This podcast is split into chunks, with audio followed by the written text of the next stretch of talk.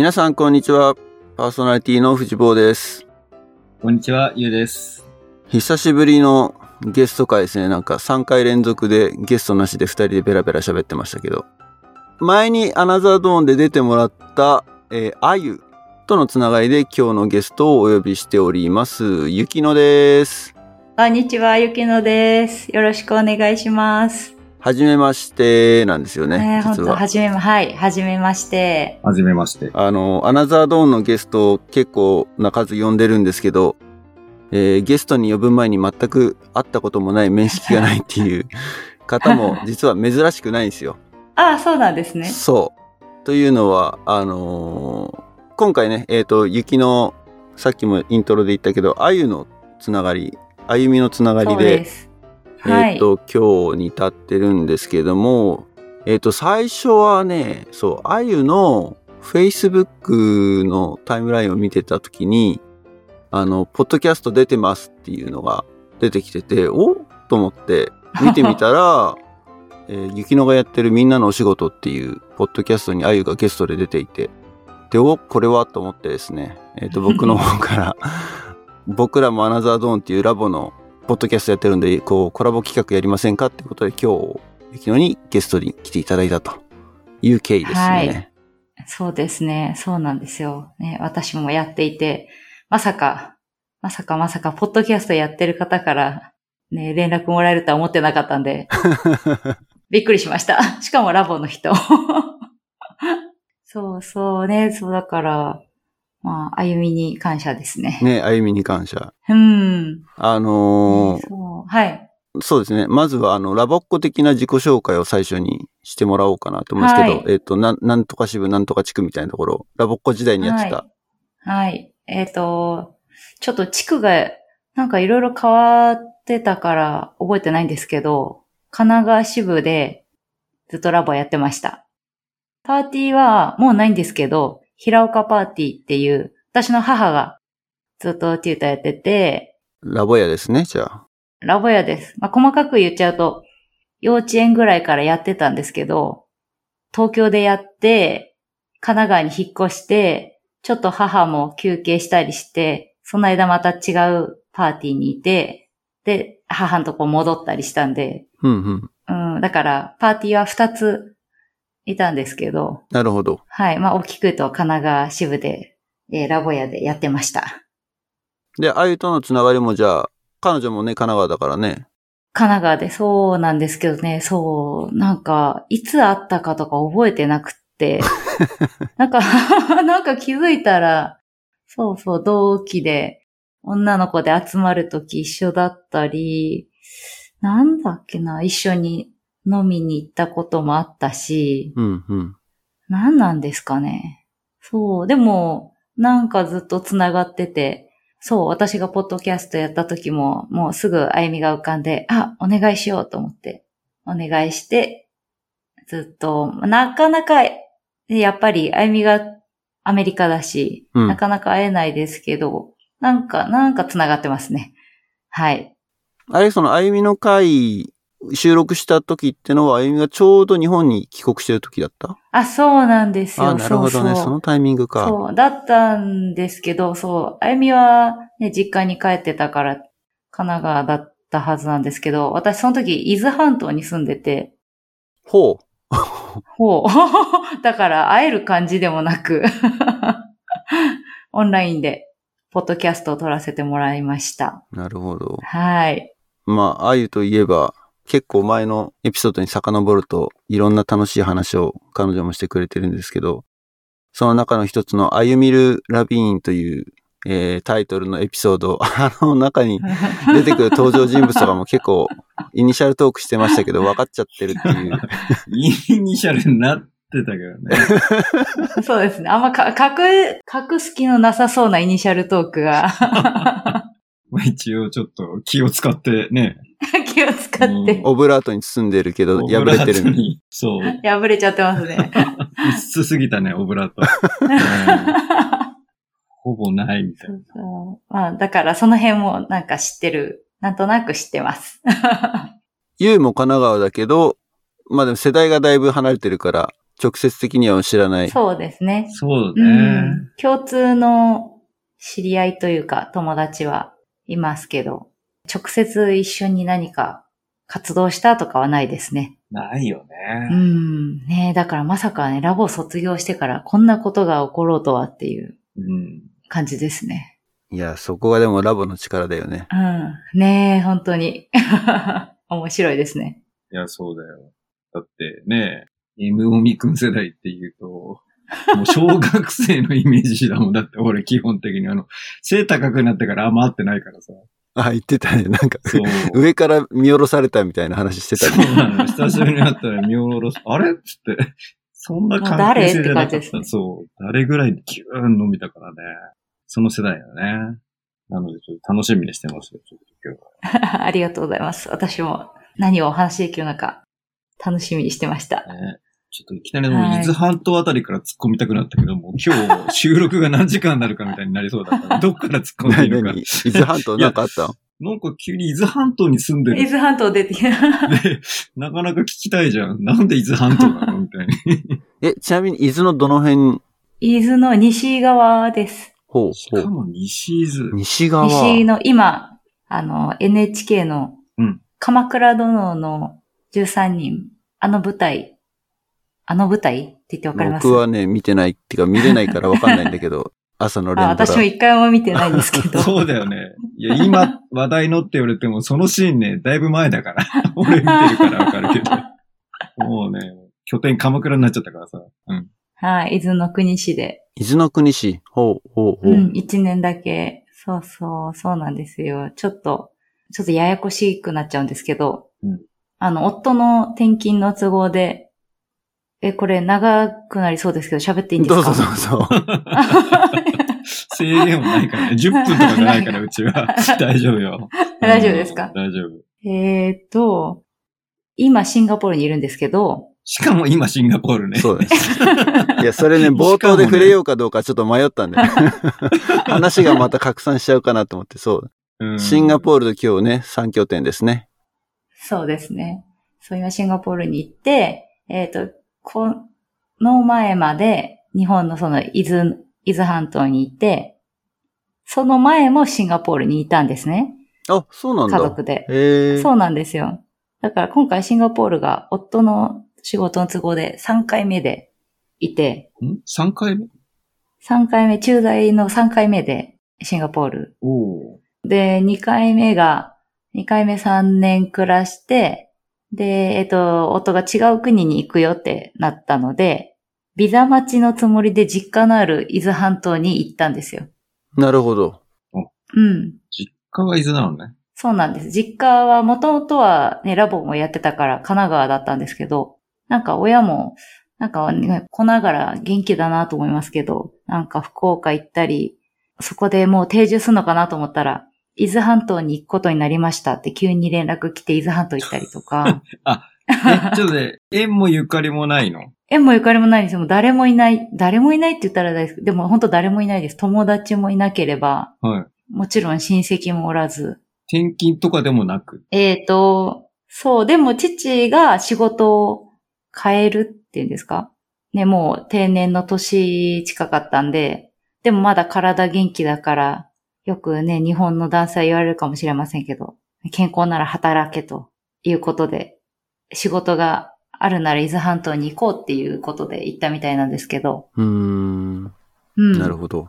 で、そうなんですよ。だから私たちも、えっ、と、シンガポールの駐在生活終わって、えー日本に帰るんだけど、ビザ待ちだから、まあ多分、3ヶ月ぐらいかなとか言って、あ、そんな実家に。短いんだ。ビザ待ち。いや、そのつもりで行ったんですよ。うんうん。うん。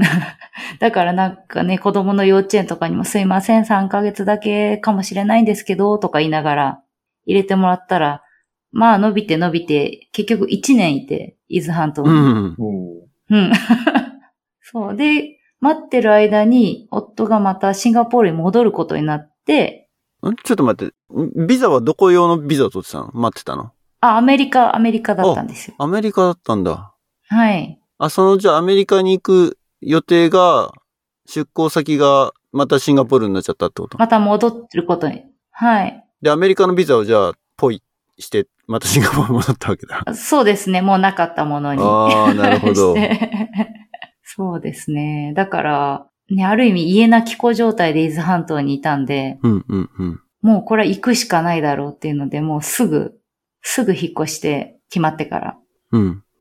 で、今シンガポールにいます。それでもすごく最近ってことだよね。だって、あゆがあ、そうです、そうです。収録した時は伊豆だったって話だから、そうです。シンガポールに移ってまだ数ヶ月とか。3、3ヶ月です。でも、過去にもう、これが3回目ということは、もう慣れた場所なわけでしょ？馴染んでる場所？場所的には慣れてるんですけど、いや、自分でもほんとすぐにもう終わって、もういつも通り生活しようとか思ってたんですけど、やっぱ家が毎回違うんで、うん、うん。だからそこのエリアのこととか、今回子供も、えっ、と、幼稚園生と小学生になってたんで、もうなんかエネルギーがこれまでと違いすぎて、なんだろう、思うように進めず、最近やっと落ち着いたかなって感じです。3ヶ月して。3ヶ月して学校も始まり、うん。シンガポール行ったことないから全然、ステレオタイプかもしんないけど、でも、はい。赤道直下の国だよね、まず。そうですね。うん。東南アジアの、はい。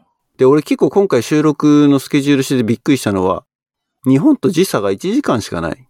そうです。そんな近いの？近いっていうか、縦。縦のラインじゃん。本当は2時間あるらしいですよ。本当は2時間。聞いた話だから定かではないですけど、本当は2時間あるんだけど、なんだ、金融関係うん。に力を入れているから、香港と同じタイムゾーンにしたいわけだ。同じにしたい。あーだから1時間詰めたみたいな話を聞いたことがあります。だって、うんタイとかベトナムとかと、経度的には一緒？じゃない？えー一緒？もうちょっと西？一東緒なのかな？真上に上がっていくとベトナムじゃない？そんなイメージなんだけど。そうだね。真上に上がっていくと、そうですね。あそこって2時間違ったはずだなと思って、時差が。タイとかベトナムは。そうですね。タイが一緒かな。そうですね。ベトナムも一緒か。カンボジアとか。そうそうそうそうそう、カンボジアとか、あの半島のところの真下に、マレー半島がこうによって曲がった先端にシンガポールがあるって記憶だけど。そう。一緒なのに、詰めちゃってるんですね。うんうんうんああ、そういう背景があったんだ。ああ、知らなかった。なんかそういうとこ、そういうとこあります。うん。本当かどうかわからないけど、なんか天気も操作してるみたいな噂も。ど、どんだけファンタジーなんだよ。いやいや、やってんな。リーがやってるな、リーが。リーさん。そうだから、リー・クアンユーさんね、初代首相が亡くなった時も駐在でいたんですけど、なんか、お葬式かなんかの日が結構雨降ったんですよ。うん。で、なんだっけな、ニュースかな？なんか忘れちゃったんですけど、何かでうまいこと言ってました。こう、なんか空も泣いているみたいな。うん。それは、こ言いれ、方だろ 言い方ですかねいや、これ合わせたのかなとか、あと、ナショナルデーに花火が上がるんですけど、なんか中止になったことがないような話を聞いて、あ、それ雨で、雨天中止がなかった。な、だから、どっかで止めて、とか、どっかで反らして、やってんじゃないかとか、やってんな。やってるやってる。とかいう噂もありますけどね、どうなんですかね。ちょっと一般庶民にはわかりません。言うのはただですから。はい。でもシンガポールってすごいなんかやっぱその、うん。先進国、先進国だよね、だってねっ。ていうくくりなんですかね。東南アジアっていうとどっちかっていうとね、発展途上国が多いってうんいう。うん今はそうではないと思うけれども、うんうん。かつて、それこそ俺とかユウが、あの、東南アジア旅行したことが、タイを俺はユウと一緒に行ったことあるんだけど、その頃なんかはもう全然発展途上で、ね、あの、物価とかも安くうんって、うんだいぶ昔の話だね。だいぶ昔の話だよ。20年ぐらい前。え、いつ？じゃあ2000年ぐらいですか？そう2000年ぐらい25年前うだよね。ん。うん。どうなん、でも、どうなんですか？ね確かに先進国だけど、私初めてシンガポール旅行で来たことがあって、社会人になってから。うん。で、それが多分2010年とか11年とか、うん。で、マリーナベイサンズとか、あの、わかりますか？あの、わかるよわかるよ。ボートみたいなホテル。日本では有名。昔、スマップがコマーシャル出て有名になったみたいな、日本であ。の、日本、あの、ホテルの上に船がはい、3本、乗っかってるみたいな3本の。あ、3本。。はいい。うん。そうなんです、3本あって。それもあったそう。それとか、そういうのがなくて、確かまだなかった。か。うん。なかったんですよ。その翌年かなんかにできたなんか、かなんかで、本当になんかもう失礼な話だけど、何を見たらいいのかわからないみたいな感じだったんですよ。あんまり観光地っぽくなくて。うん。そう。で、まあそれはそれで楽しむとして、タクシーに乗った時に言葉が通じなかったんですよ。英語いけるはずなのに、英語いけなくて、それはね、シングリッシュなまりじゃなくて。だ、多分シングリッシュで、えっ、と、タクシーに乗ったんですよ。その時。うん。どっか行きたくて。で、どっかで、多分レストラン行きたくて、レストランの住所だか名前言って、友達と二人で。でもずーっと運転手さんが、えっぽ？えっぽ？って言ってて、うん。もう私多分す3分ぐらい思考停止して、もうやめようと思って、もう、もうただただぼーっとしてたら、もう一緒にいた子がずっと、えーって考えてくれて、わかったよ。エアポートだよって言って、ああ。あエアポートだ俺、エポ分かったな、今。え？わかりましたおーちょっと発音いいなと思って。へえ、もうわかんなくて。やっぱ、いや、もうなんか。で、後で聞いたら、うん R を抜く ?R を抜いちゃうらしくて。あ、そうなんだ。いや、俺シングリッシュ実はあんま聞いたことないからわかんないんだけど。結構すごいですよ。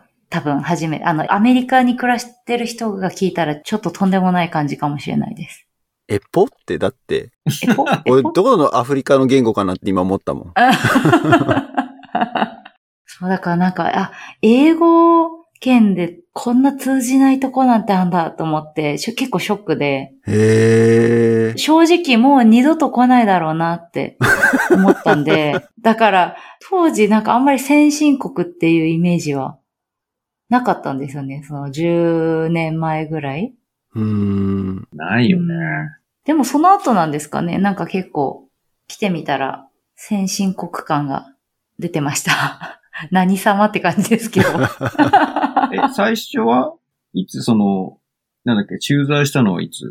一番最初は2014年で、あ ?2014 年かでもその時は1年だけで、で、その後が2018年から3年間で、うんうんうんだから1回からそんな長くないんですけど、なんか行ったり来たでもり。そこって、めちゃめちゃ変わってった時じゃない？2010年ぐらいからぐんぐん変わってったんじゃない？多分、もうちょい前そう、多分、その旅行で衝撃を受けた時とは違う感じでしたね。駐在できたら。うん。そうだよね。俺だって、1998年だからさ、俺、最初にその富士ボートバックパックショってタイ行った後に。マレーシア行ってシンガポール行ったの。うんうん。で、これもネタになってんだけど、ちっちゃいマーライオンがあって、うわ、可愛いなと思って、で、近くに来た人に、マーライオンはどこですか？って聞いたら、これだっていう。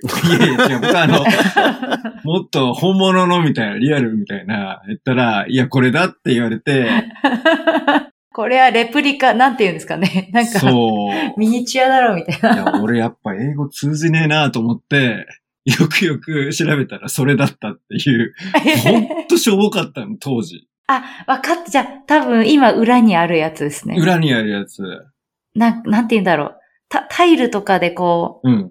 作られた感じのそう。やつですね。なんかもう、そこら辺に誰かがつ、なんていうの、あの、個人でも立てれそうな、うんぐらいな、ちょっと思ってるかもしれないけど、当時ね、あの、大きいものを想像してたから、なんていうの、鎌倉の大仏見に行ったのに、意外と普通の、ね、サイズだったみたいなぐらい、なんかでっかいものを勝手に想像して8た。個ぐらいですよね。そう、8個ぐら8い。個みたいな。うん、そう。八個そんなちっちゃいの？いわ言ってみれば。ほんとちっちゃい。うんだから、いや、俺の中ではこれじゃないと。いや、俺もそう思うな。俺も絶対そう思うな。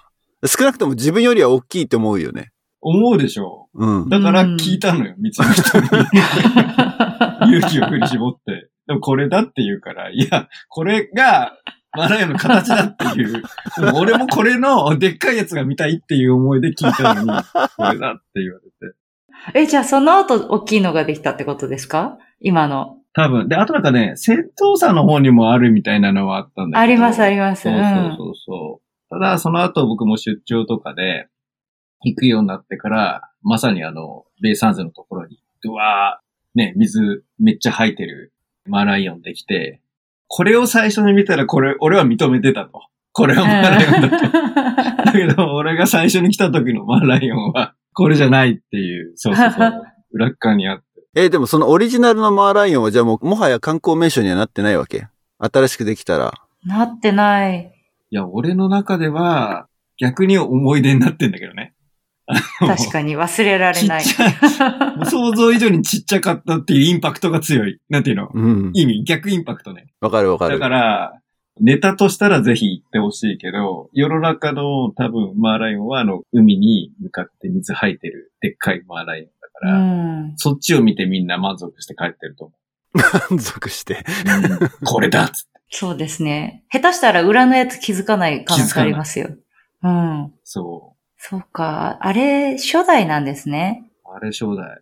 あ俺の中では多分世界三大がっかりの一つだな あれ、あれががっかりなんですかね？初代を見て誰かが三代がっかりに入れたんですかね？わかんない。でも、俺の中では、うん。俺の人生の中でもびっくりした一個だよね。その、いや、ほんと聞いたんだから。そう歩いてる人に。で、その時のシングリッシュはじゃあ、やっぱ、ずれてた、ずれてたっていうか、なんか通じなかったんいや、もう、英語は通じなかったイメージがあったんその、マーライオンは別にして。まずその、シングリッシュの手前の俺のイングリッシュが怪しかったから。そっちか。そっちか。うんい。やでもほら、今ほら、エポ、エポで分かったからさ、あ、やっうぱ、ん。言ってる人は違うなっていうふうに思ったんだけど。その後ね、ちょいちょい言ってたんだよ。うん。マーズブラック時代に。あはいはいはい。ちょいちょい言ってたんだけど、なんかほんとそういう感じだったよね。エパ？エパ？みたいな。うん。結構ね、そこは分かったけど、別にシングリッシュがペラペラになったわけではなく。まあでも、雪菜でもだいぶ長くいるから、その辺はもう全然問題ないっていうか、自分の英語は変わらないの、それで。それがすごく気になるんだけど、聞くのはさ、まあ聞けるようになるいじゃやん。ブリティッシュ・イングリッシュでもアメリカン・イングリッシュでもどっちでもいいけど、そういうので話すと通じないってことはない？ー。あ、通じます。通じるんですけど、でもやっぱり、なんかだんだん真似しちゃいますね。なんなんだろうな。例えば、なんかラ、ラとか、うん。ラをつけるんですよ。なんとかラって、あの中国語の官僚の量、はラっていうのがあるんでですけど、オケラみたいな。そう、オケラオケラとか、。うんあと、いいよねみたいなのも、キャン、キャン、CAN のうんキャンキャンって言うんですよ。へえ。キャンキャンなとか、なんかちょっと中国語っぽい、こう、あの文末が。うーん。なんか、そ、ソリや、ソリやとか、あとなんだろうな。なんか、あーとかなーとか、らーとか。面白いね。うん、面白いですよ。なんか、ぼーっとし聞いてると中国語になってたりするから気をつけないといけないです。ぼーっとしてたら、まずい。持ってかれる。音的にはタイ語っぽくも聞こえるけどね。コップンラー、コップンカー。あー、カップンか。カーみたいな。ラー。うん。混ざってんのかね、いろいろ。ねうん。いや、俺絶対は聞き取れなさそう。でもそれ。いや、多分聞き取れないですよ。そう、なんかあの、オーストラリア人のお友達がシンガポール来た時に、うん。やっぱシングリッシュ聞くと、なんだ、この表現が合ってるかわかんないんですけど、ちょっとイラッとするって言ってました。イラッとするなんだろう。なんか人はもちろんいいんですけど、なんかちょっと、いや、そういう使い方じゃないでしょ、みたいな感じ。キャンってなんだよ、みたいな。あ、その、発音だけじゃなくて、文法的にもちょっと無謀的なのを。崩れてるというか、そうそうそう。シンガポールオリオリジナルなフレーバーが入っちゃってるから。そう。ちょっと違うんじゃないかっていう思うところがあるみたいなことは言ってましたけど。うんうんうん。だから本当まっさらな気持ちで接した方がいいですよ。アメリカに住んでたら。いや、俺できなさそうだな。いや、英語とは、みたいなのは思っちゃいけない。あまあ、それは思わないだろうけれど、でも、イラッとしちゃうかもしれない。自分のとこインドとかね、インド人と話してたら結構そういう、いや、あのね、インド人のね、そう、鉛はあるけど、その、英語的にトリッキーな使い方はしないから、あ、そうん。耳が慣れてしまえば普通の英英語かな。俺はもう慣れちゃってるから。う。シンガポールは中国の影響が強いからね。うん。混ざり方そうが違うの。ですね。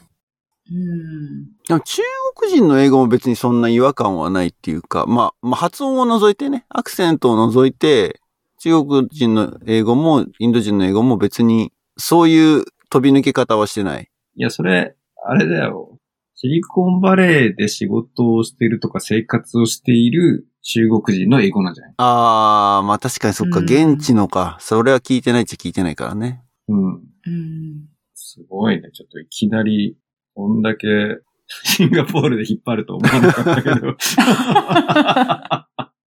雪のは誰なんだっていう話を気になってんだけど、もう、その、エポで、エポちょっで。とエポでやられたけど、転勤しまくってんだね、じゃあね。うん。あ、まあそうですね。転勤は転勤で、でもそう、あれなんです。日本とシンガポールしか行ってないんですよ。行き来してない。しか行ってないって言い方あれですけど、その二つを行ったり来たりしてる感じで、うん。これは予想外って感じですね。家族としては。あ、予想外なんだ。ごめん、まだシンガポール引っ張っちゃうけど、うん。うん。やっぱ治安とかは全然なんか日本に近いとか結構都市なイメージがあるから、治安とか全然心配ない？そうですね。基本安全。うん。で、すごい綺麗だよね。ほんとステレオタイプね。で、それこそなんかあの、ガムをペッて捨てたら罰金みたいな。ガムは捨てちゃい、あ、ガムは輸入しちゃいけないんで売ってないんですよ。まず。ええおー、そうなんだ。ガムはないんですけど、だからガムは道に落ちてないし、道端にいっぱいゴミ箱置いてあ、置いてくれてて、うん。だから、どこでも捨てれる、捨てられるんですよ、ゴミを。うんうんうん。子供がおやつ食べて、その袋を母に持ってきた、そのゴミもポンと入れられるんですよ、ゴミ箱に、いつでも。ただ、落ちてますね、結構。なんあ、か、落ちてんだ。タバコとか。そう、だから、なんだろう、こんなこと言ったら怒られるかもしれないですけど、やっぱり先進国にはなってるんですけど、いろんな国の人がいるし、東南アジアの人たちだから、なんかその辺はのんびりしてたりとか、うん。その清潔さとかは、そこまで求めちゃいけないのかなっていう気はしてます。そうなんだ。うん。ね、教科書とかで、私も中学校の教科書かなんかで、シンガポールはとても綺麗な国ですみたいなのを見たんですけど、そういうのじゃなかったですね。来てみたらう、ん。おやおやおやっていう。とね、シンガポールね、寒いの。めちゃめちゃ寒い。寒いです。それ、それは AC がってことでしょ？AC、えエア、エアコンがエアコン効きまくりで、だからシンガポール出張するときは必ずあの、羽織るもの持ってこないと死ぬ。長袖。寒くて。もう、商談とかしてるともう震えるもん、ガタガタガタガタ。うん。それでも外はクソ暑いわけでしょ？だって赤道直下なわけだから。外草暑い。暑いですけど、日本の夏ほどじゃないです、もう。カラッと。あ、乾燥してるの？そのムシムシさがないってこと？ムシムシもあります。雨降った後とか結構ムシムシで、家のものカビちゃったりとかありますけど、そうです。でも基本28度から30度ぐらいをいってんじゃないかなっていう感じですね。じゃあもう東京がやばいんだ。で、もはや過ごしやすい感じの温度だよね。28そうから30って。そうそうそうで、基本ずっとこれならいいじゃんみたいになってきますね。もう、日本の方がやば日本やばいですね。そう。で、シンガポールは地震もないと言われているし、あってもスコールとかぐらいで、雷とか。自然災害的なものはね。そうですね。その辺も心配ないから、あれ過ごしやすいみたいになってますよ。確かに、スコールっぽいのはあったっちゃあったけど、でももはやなんか今日本の方がその激しいスコールみたいな、なんうかん。異常気象的なやつで、そうそうそうそう、豪雨みたいなやつ？ゲリラ豪雨。多いですよね。もう、株を奪ってるよね。旅行しないで旅行してる気分になれる。日本にいれば。そう言われてる。そういうところで。そうそうそう生活はしやすそうだけどね。なんかいろいろ物は揃ってるじゃん揃ってます。そう、だから、えっ、と、3回目、2014年から来てて、電車もこう伸びて、どんどん線増えて伸びてるし、結構、なんだ、駅前のショッピングモールとかもどんどん増えてるんで、割とどこに住んでても何でも買えるんじゃないかなっていう感じになってます。食生活的には？食生活的には、うーん、結構家で作って食べちゃうんで、日本のものが多いんですけど、うんうちは。まあでも食材的には手に入るってことか。手に入りますね。ドンキ。あの、日本のドンキホーテあるじゃないですか。あれがもうスーパーみたいになってて、なんかパーティーグッズとかじゃなくてもうスーパうん。ーなんですよ。それはね、アメリカも一緒。アメリカもってあいうと一緒ですか？ちょっと語弊があるな。主語でかすぎたな。シリコンバレーにも、えっ、と、ドンキホーテ系列だね。のうん、うん。日本、日系スーパー。どんどんドンキですか？あの、ペンギンのマスコットはどっかになんか書いてあったりした気がするけど、へー東京セントラルっていう会社なのかな？へー、すごいですね。手広い。すごいね、ドンキ。そうなんだ。ドンキと、あと、明治屋。日本にもある明治屋、スーパーと、うんあとなんだっけな。明治、ああ、あとはあれだ。伊勢丹とか高島屋も入ってるんで、うーん。それでかいね。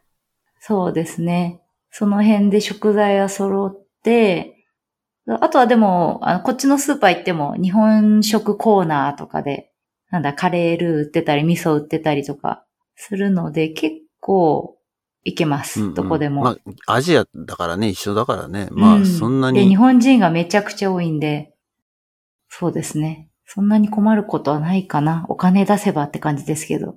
うんうん。高そうだけど。物価高そうだな、シンガポール。物価は高いです。タクシーとかバスとか電車は安いんですよ。日本に比べると。うん。タクシーも初乗り300円、400円とかなので、安いですよね。日本、日本って700、え、800円？いくらでしたっけ？今ね、1キロ500円ぐらいになったけど、まあそれにしても、うん。1キロなんだ。1キロになったのがそ1キロ500円か。それは高えな。その辺はシンガポールは安いと思うんですけど、日本と比べたら。う。うん。でも、まあ、し基本物価は高いと思います。で、あと、上がってる。やっぱり。インフレ？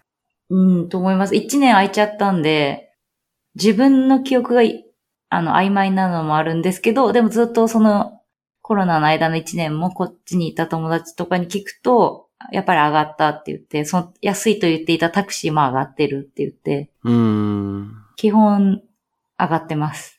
なんかわかりやすい、そのタクシーは一つあげ、例に挙げてもらったけど、うん。わかりやすいその、なんつうの、相場感っていうか、これぐらい物価が高いんだってわかる何かある？ああ、なんだろうな。なんだろうな。今日、牛乳？うん。でもサイズが違うんだな。牛乳を買うと、えっ、と、あの、大きいやつ、何リットルですかね ?2 リットルかな ?2 リットル？日本の倍ぐらい？日本1リットルで。日本の 1, 1ですよね。うんだから倍ぐらいか。で、えっ、と、600円ぐらい？あ、高い。確か5.8ドルだったと思うんで、だいたい今、98円とか100いかないぐらいなんで、うーん、高いね。600円いかないぐらいか。うん。それはシリコンバレーより物価が高そうだな。あ、本当ですか？その牛乳だけ一つ取ってしまうとだけど、牛乳今1ガロンが5ドルぐらいなのね。ガロン。1ガロンって3、4リットル弱。おー、倍ありますね。倍の量で5ドルぐらい。うーん。そうですね。同じ。いや、むしろ安いか。なこっちの方でね、安い。うん。あと、高いけど、量が多いっていうのはありますね。あまあ、牛乳はさておき、なんかいろいろレストランとか行っても、高って思うけど、食べきれない量とかあ、。そうね。うん。ラーメンがね、18ドルとかでしょ？あ、そうですね。ラーメンは結構ああ。やっぱり2000円ぐらいしちゃうんだよね。普通で。しちゃいますね。そう聞くと同じぐらいだな。なるほどね。いや、なんかちょっと、シンガポール引っ張りすぎちゃったね。ごめんごめん。いえいえ。で、えーっと、そう、イントロの方ではな、オープニングでも話したんですけれども、はい。あのーポッドキャストやられてるということで、そうなんです。タイトルが、みんなのお仕事です。で、それにまあね、あのー愛も出てたということなんですけど、はい。これ何いつから始めてるの？これは今年に入って1月に急に始めて、うん。その時伊豆半島にいたんですけど、で、その時はね、そのアメリカに行くのかとか、うん、うん。いつ行くのかとか、こう、ふわっとした状態で暮らしてたので、なんて言うんですかね、なんか何も始められない状況。だったんですねね自分が。仕事がしたいと思っても、あもし、例えば、ね、近所のスーパーでパートして1ヶ月後引っ越しって言えないな自分と思ってうんうんっていうのがあって、でも、ね、子供たちは学校行って時間あるし、で、その、さっきも言ったように、伊豆半島に友達とかもいなかったんで、うん。なんか別に会う人もいないし、で、コロナだし、なんか時間あるのになっていうのが最初で、なるほど。そう、だから最初なんか仕事とか思ったんですけど、引っ越しもあるからなって思い始めたら、もうお金はいいやと思って、お金のことはやめ、考えないでおこうと思って、楽しいことしようと思って、行き着いて、たのがこれで、ポッドキャストにたどり着いたのは、じゃあ何か誰かのおすすめがあったとかっていうわけでもなく、ではなく、ポッドキャストはもともと、時々聞いてて、うん。有名な人だと長谷川淳とかやってるのを時々聞いてて、あとなんか結構言語系とかが好きで聞いたりしてたので、なんとなく馴染みは自分の中ではあって、うん、うん、うん。で、それで、なんかもう就活の時みたいにもう何しようってなって自分でいろいろ書き始めて、好きなものとか、なんか得意なこととか、や、やりませんでした？就活の時に。やったやった。自己分析的なね。自己分析みたいな。書いて。で、もともと子供が好きだったので、なんかなと思ってた時に、まあコロナで結構みんな給食時間黙って食べてるって、どっかで聞いてたので、黙食。黙食で。で、子供たちも別にそれで文句言ったりとかうちはなかったんですけど、なんか自分の中で大人こんなに楽しくね、なんか居酒屋行く人だっているし、夜とか、喋って食べてんのに子供は黙って食べるのかと思って。うん。で、なんか小学校とかで流してもらえるような無料でないかなってやってみるかと思って始めたんです。その、なんだ、みんなのお仕事のコンセプトがだからあれだよね。給食の時間にあ、そうです。聞けるように聞。けるような、そう。まあお話内容で。うんはいで。時間も結構短めだよね、だから。そうです、そうです。はい。そう、だからお仕事っていうのも、なんだろう、結構コロナで社会科見学とか、うん。あと、えー見学する方もそうだし、こう来てもらって誰かに講演してもらうみたいなのもできなくなって、だからあんまりこう、先生以外との大人とのつながりが。ないっていうのを知って、まあそれだったら食べながら大人のお話聞けたら面白いかなと思って始めたんですね。いやー、素晴らしいコンセプトですよ。まさにあれね。もう社会派だよね。社会派だね。社会派ポッドキャストだね。社会社会派っていう言葉をちょっとあの、アナザードーンでも出してるけど、我々の言ってるのが恥ずかしくなるぐらい社会派だね。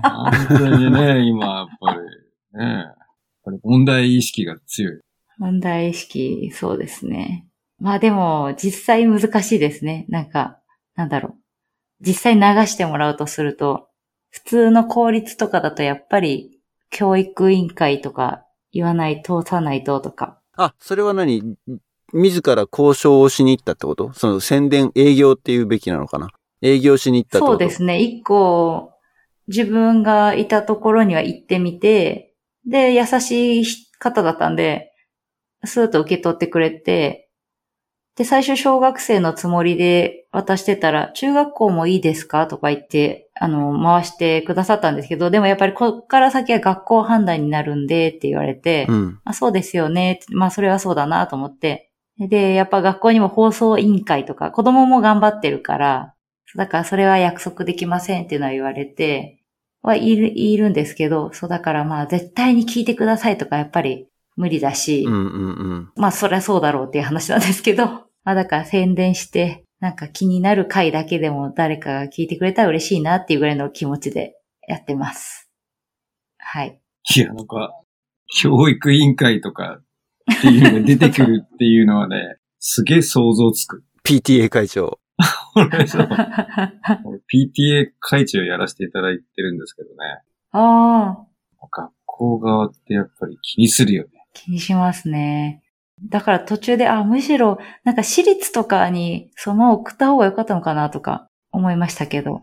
口コミだよね、あとはね。こうなってくるとね。そうですね。うん。アナザードーンのリスナーは結構、ラボっ子、ラボテューター、教育関係に、ひょっとしたら深いつながりのある人もいるかもしれないので、そうですね。誰か聞いてたら、どなたか聞いてたら。だからその辺、宣伝的なことを、宣伝トーク的なことを、番組紹介的なところをちょっと短めに。短めに、あありがとうございます。散々シンガポール引っ張っといて、みんなのお仕事短めにっていうのはやっぱすごいよね。それ失礼かバランス感がね、やっぱり、ごめんごめん、ちょっとどうしても時間を気にしてしまう。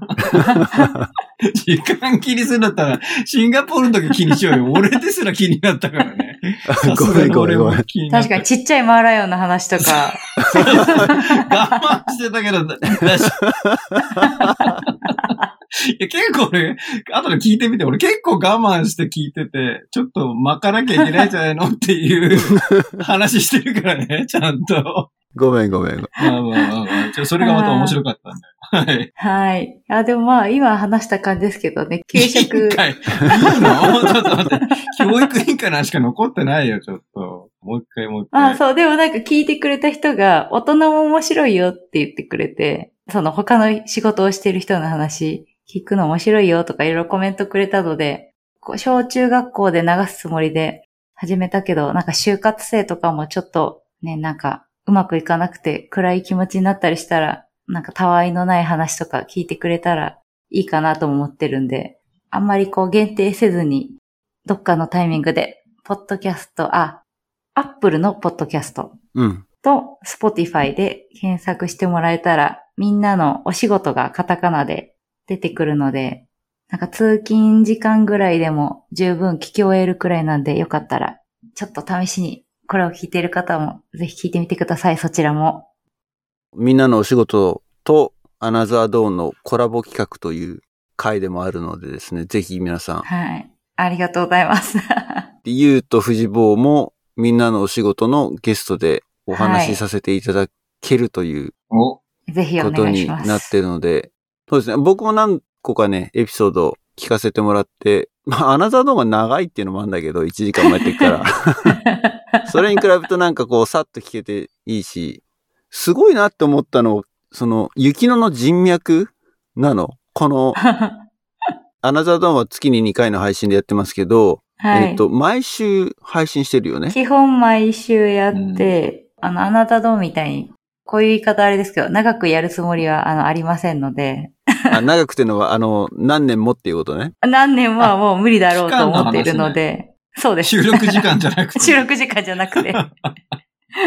収録時間ではなくて。そう、だから、そうです。でも人脈も、その、自分で自己分析的なことをやった時の一つで、うん。なんか得意とかないけど、こう、人間関係は結構面白いんじゃないっていうのが自分の中であって、うん。なんていうんですか、友達に自信があるというか、うん。すごい素敵な友達ばっかりだから紹介したいっていうのがあったんで、それでみいろんな人に出てもらって、で、そこから紹介してもらった人も結構いて、こういう人いるよとか、うんうんうん。紹介の紹介か。そうです。それでなんとかここまで来れたって感じです。今何人ぐらいやってんの？ざっくり。今30配信して、でも被ってる人もいるんで、多分25ちょいぐらいの人に来てもらったかなって思うん。います。すごい。すごいよね。すごいですね。数字にするとびっくり。半年ちょっとで25人のゲストですよ。すごい。うーん。すごい勢いでやってるんで、そろそろもう切れそうですよ、エネルギーが。終了。コラボ企画で盛り上げていきましょうっていう収録でもう燃え尽きそうですっていう。いろいろ面白いな。ちょっと出してもらいたい。ね。終わる前にね、僕ら。あ、終わる前にはぜひお願いします。うん最終回だったらどうしよう。今日で終わりますみたいな。最後にみたいな。え、俺最後なのみたいねえ、そう。でも面白いですけどね。ポッドキャスト面白いですね。面白いよね。なんか、つながる、新しくなんか、つながっていけるっていうか、うん。マナサーゾーンのおかげで出会って、今回もそうだけど、出会えた人いっぱいいるから、結構面白いそうだよね。仕掛けだと思う。うんこのアナザードーンでいろんな人の話を聞いていくっていうコンテンツは。あとなんか喋るのも大事だなって自分で、なんだ、吐き出すというか、大事だなと思っているんですけど。特にね、海外生活してるとね、日本の人とは話すことがなくなるから、うん。俺なんかもう完全に U の窓を通して日本を見てる感が、だいぶ偏ってるよ。あるけれど。うんうん。そうですよね。結構ね、ゲスト頼むと、いや、私は話して面白くないよみたいな、あの、返事来たりするんですけど、でも喋ってみたら結構みんな面白かったり、うん。逆に超ノリノリで、オッケーオッケーっていう人ももちろんいるんですけど、なんかいずれにせよ面白いなと思って、みんなやっぱ違うから面白いですね。うん。ね、面白いね。仕事の話とか。うん、その生活とか。あんま聞くことないから、大人でも聞くことないからね、やっぱね。ないですね。いい、なんていうの、社会勉強というか、社会科見学的な？うんうん。そうですね。社会科見学です。耳で楽しむ社会科見学でやらせてもらってます。いいね。キャッチフレーズうまいよね。うん、うまい。うんコピーライターかよ。ちょっとアナザードのコピーライトも考えておいてね、これね。な何ですかね。社会派ポッドキャストって俺ら自分でたちで言ってたけど、全然社会切ってないから。超及び腰だよね。そう、お呼び越し。藤尾が一生懸命ね、あの、日本終わった話をしたがるんだけどね。俺が意外と悪くないよ、日本って。返しちゃってるんだよ。ああいいですね。そのやりとりも。あでもいいですよね。外から見た日本と中からっていうの。そう、面白い。なかなか、うん。ちょいちょい日米比較やるよね。番組の中でね。ただその日がね、俺の周りだとちょっと多分ね、日になってない可能性があるんでね。俺も日本を冷静に見ないといけないかもしれない。あの広く。あね、例えば首都圏に近い、ある程度情報感度高めの視点で見ちゃってるから、多分伊豆とか行ったら全く違いそうじゃん。いや、全然違いました。見方、物の情報の入ってき方とか、物の見方が。どっちが言い悪いじゃなくてね。なんか、そう、海外に出るぐらいの異文化でしたよ。おお、そう。かそうだよね。本当。に、うん、本当に。え、伊豆の距離でなんだ。だ？そんな首都圏から離れてる感じでもないじゃない、伊豆なんて。まあ、距離としたらね、そうだけど、生活としたらさ、うん。うん。電車が単線だし。たまに、避暑地ってね、旅館に泊まりますって話じゃないからね。生活してたうんうんうん。ことはやっぱり違うよね、多分ね。違いますね。なんか、ウーバーイーツとかやってみたいなと思って。アプリ入れたけど、県外ですって。レストランがない。レストランという、うん、そうですね。その Uber Eats あそうですねをやってるレストランがない Uber Eats が対応してなくてい。や俺今、そっか、ウーバーイーツ出しちゃったからだけど、いや、電波届くの？って聞こうとしたけど、それは失礼失礼かなって。さすがに届きます電波。入ってた？あ、入ってました。携帯は使える？うんうん、使えますね。ただ、ただどうなんだろう。いたところが、そのエリアの中では、あの、いい方だよって言われて、そっちでできたお友達に。うん。なんかもっと、もっとすごいとこもあるみたいな。山の上とか住んでる人もいるからって。だからそういう人はちょっとわかんないです。多分あると思うんですけど、電波ぐらいは。もう、もう今の時代だから。山の上登ったら、雪あったわとか、冬の間。うーん。雪まだ残ってたよとか、雪や降ってたわとかあるんで、もう自然が、イノシシもいいるらしいし、鹿も見ました。そういう意味では豊かだよね。そうのん。自然うん。あるがまま残ってるとすると、豊かだよね。最。高、豊かでした。だからもう子供たちは大喜びで。そうだよね。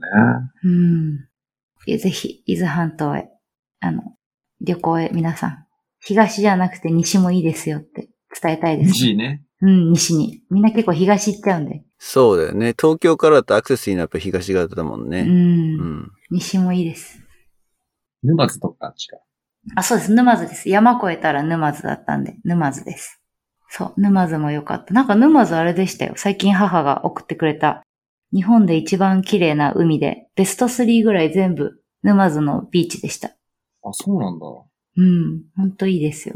もうなんか、比べちゃいけないけど、やっぱりシンガポールの海は、貿易船がいっぱいなんで、綺麗じゃなくて、ああ、そうなんだ。やっぱり、やっぱり海は沼津だろうみたいになってます。子供たちと。うんうんうんうんうん。日本にいた時、ダイビングでよく伊豆は行ってたの。おーもうちょっと南の方だけどね。うんうん、ありますよね。下田の方まで？そ下田まで行くね、行かないか。雲見とか、わかるかな？雲見。ちょっとマニアックな地名だけど。いやわかんないね。雲見は、ちょっと、伊豆高原の方しか知らんな。あとは知ってるのはヘダあ、ヘダ。高橋ガニで有名な。そうそうそう、ヘダ、ヘダ、行きました、うん一回。戸田って書いてヘダって読む。うん。へえ。ところは高橋ガニが美味しい。まあそこしかないんだよね、多分ね。高橋ガニですか、うん。そうなんですか？そこ以外で取れないのか知らないけれど、ああ、どうなんだろう。が有あんま名で。聞かないですしね。そうですよ。海は、もう子供が魚大好きだったんで、いいね。はい、ばあばが頑張っていろいろ連れてってくれました。へえ。私も、なんか、子供が好きだから、海が。で、今、実家も近いしと思って、なんか急に思い立って船舶の免許とか取っちゃって、で、その1年の間に？はい。おいつ使うんだっていう感じです。俺も持ってるよ。船舶思ってます？うん。いつ使ってます？あのね、一回僕あの、自動車免許がなくなったの。はちょっと、とある事情。その時に、身分証明で使ってたよ。ああ、なるほあ、どああ、ね。そういう使い方ですか。なるほど。船にはそう、いう使い方か。船乗るのには使ってない、一回も。そう撮ってる時はね、いろいろやろうって思うんですけど、そうなんですよ。実際撮るとなかなか。船でも持ってればいいんですけどね。持てないから。船はね、買えないよね。高いか買えないでらね。すね。うん。で、僕あの、ヤマハ発動機さんが前担当させてもらってて、お客さんで。ああ。で、そう、だいぶ昔に撮ったんですよ。もう執行してますけどね。って言ったら、いや、あの、ヤマハであの再受講のやつ撮り直せるよって言ったから、あもうこれは撮るしかないですね。って言って、もう一回撮り直したのよ。えー、らい、ちゃんと。そう。撮り直しました。じゃあ今度行こうねって言ってから行ってないね、まだね。また執行しちゃう。また執行、もう執行してると思う、多分。あ、してる。うん。執行してると思うんう。。気軽な感じじゃないんだよね。ちょっと。えなんか慣れちゃえばいいんでしょうけどね。そう。多分ね。うん。なかなか仲間が必要だね、あれはね。必要ですね。うん。そうそうそう。なんか自分だけがまた運転手だと、そっちしか行けないですもんね。そこに集中するしかないから。二人ぐらいいると交代で楽しめるんだけど。じゃあ、伊豆に帰ってきて、もう一回チャレンジするときは呼んでください。あ、やりますか大丈夫ですかねなんか二人してペーパーみたいな状態で二やりますか人してペーパーやばいんで、ちょっと。教科書持ちまましょう、教科書。教科書危ない危ない危ない。遭難してる人として大体そういう人たちですよ。もう、ベテラン呼ぼう、ベテラン。ヤマハの人相談しよ そうですね、そうですね。一人ちゃんとした人入れましょう。ぜひ。う。シンガポールからじゃないちょっと船で帰ってくる遠いだろ。それ、それもう命がけですよ。な。無理か。無理ですね。何、何日かかるんだろう。なんか島がいっぱいあってぶつかりそうな。そっちの心配？結構国越えますしね。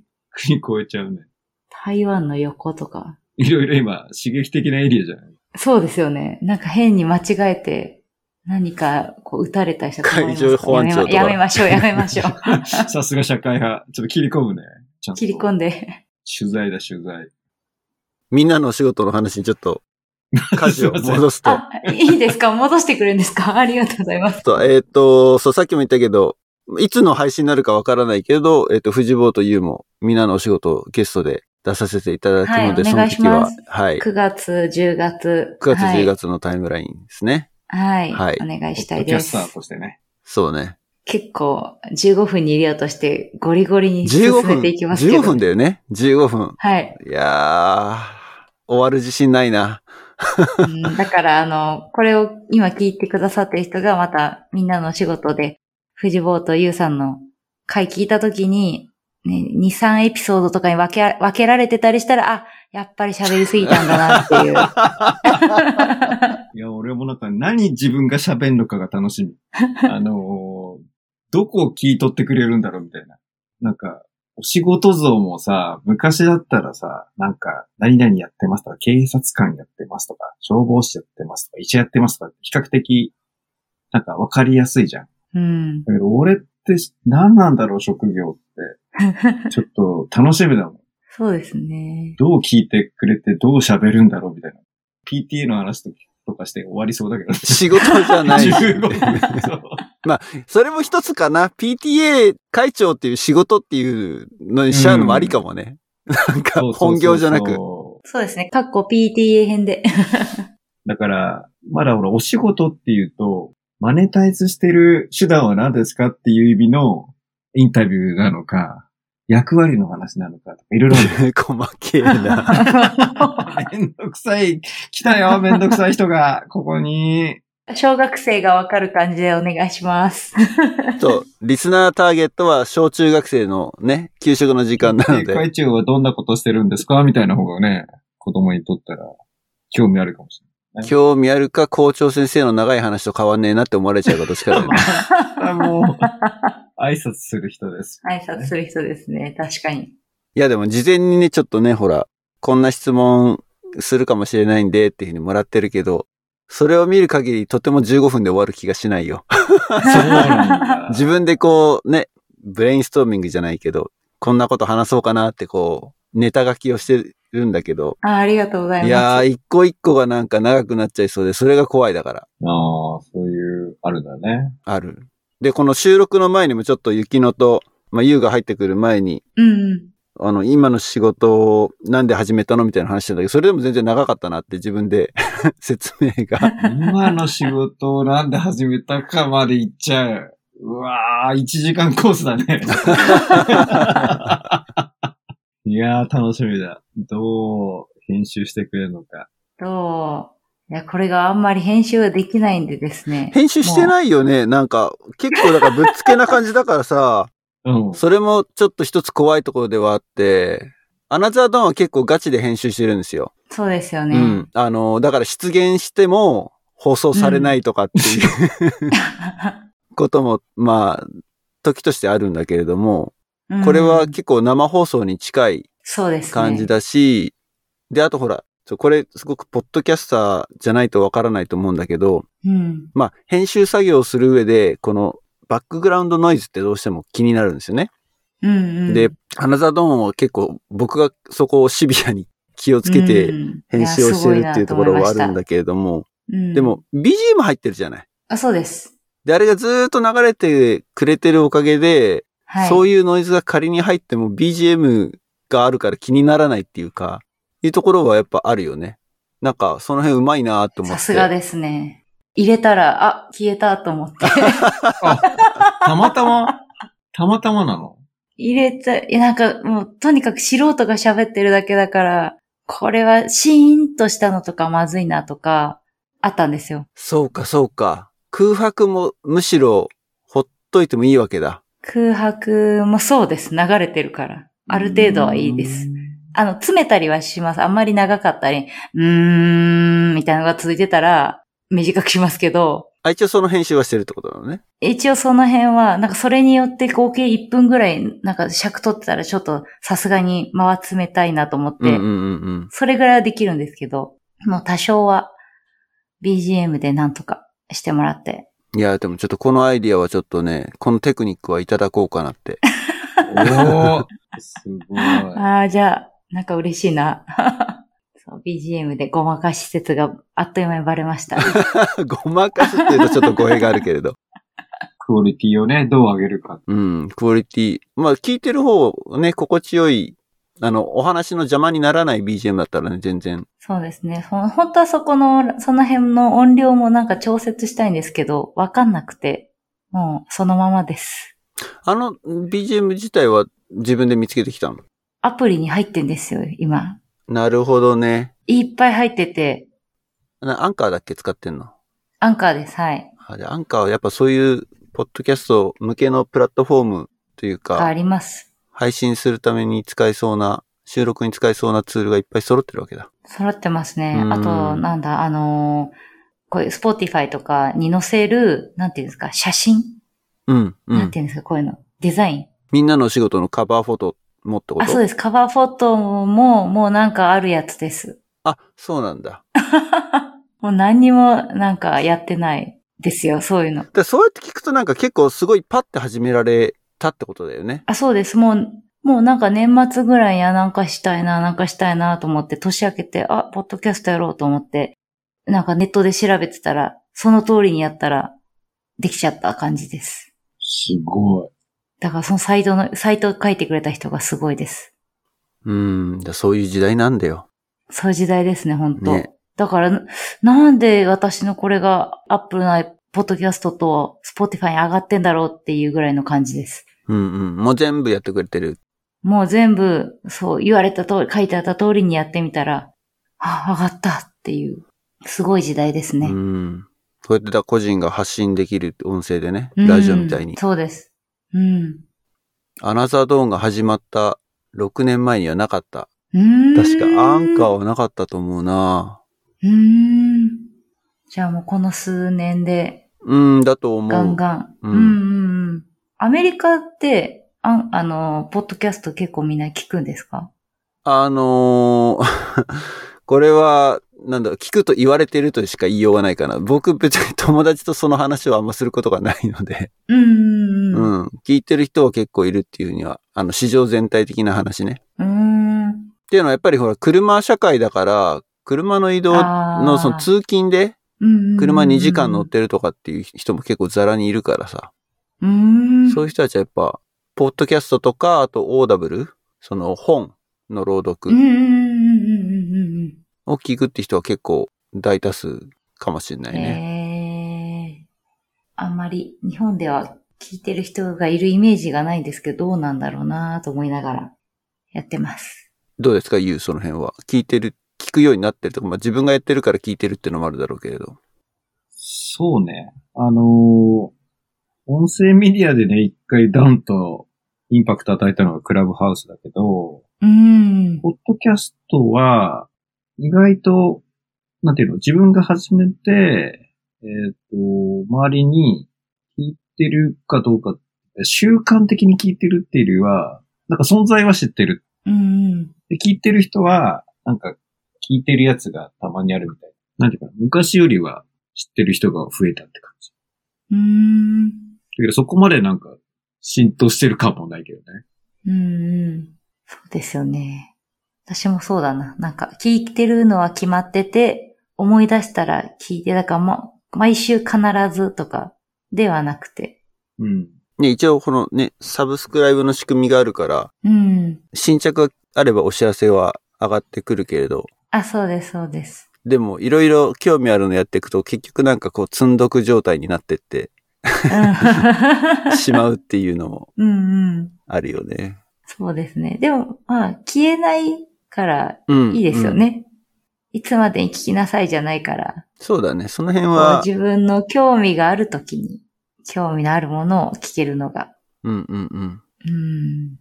このあなたどうも、なんかいつの聞いても、なんだ、いけるというか、面白いですよね。あ なんかタイタイトル見て、あ、今これ聞きたいって。やっぱタイトル、タイトル重要ね。タイトル重重要ですね。